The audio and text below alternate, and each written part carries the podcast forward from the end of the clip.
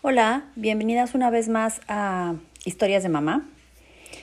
La verdad es que hoy quiero compartirles una publicación que vi en el Facebook y que creo que tiene la razón completamente. Entonces, se los voy a leer. Le escribió Elía Rodríguez y me encantó.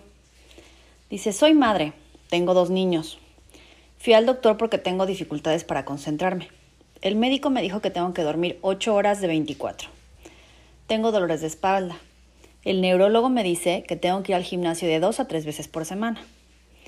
El maestro de mi hijo mayor dice que el niño necesita que lo supervise mientras hace la tarea. El pediatra de mi hijo menor dijo que necesita que le cocine en cada comida alimentos sanos. Que tengo que comprar todo fresco, los psicólogos dicen que hace falta pasar 30 minutos diarios con cada niño para un desarrollo armonioso.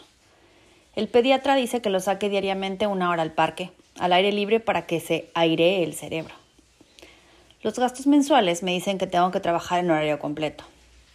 El experto en educación y desarrollo dice que lo mejor es dejar a los niños explorar cuando juegan y que puedan ensuciarse, aun cuando signifique esto lavar ropa diariamente el especialista de la terapia de pareja, dice que hace falta que los dos cónyuges salgan en una cita romántica o pasen un tiempo solos, una o dos veces por semana.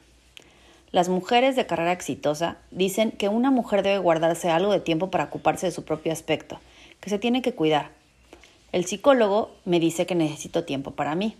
Así que ahora busco un experto en brujería que me enseñe cómo hacer para que todo esto quepa en 24 horas. Y es que me encantó porque es súper cierto. O sea, la verdad es que uno busca que todo se alinee perfectamente en 24 horas. Eso sí, terminamos muertas y cansadas y preguntamos, pues ¿por qué?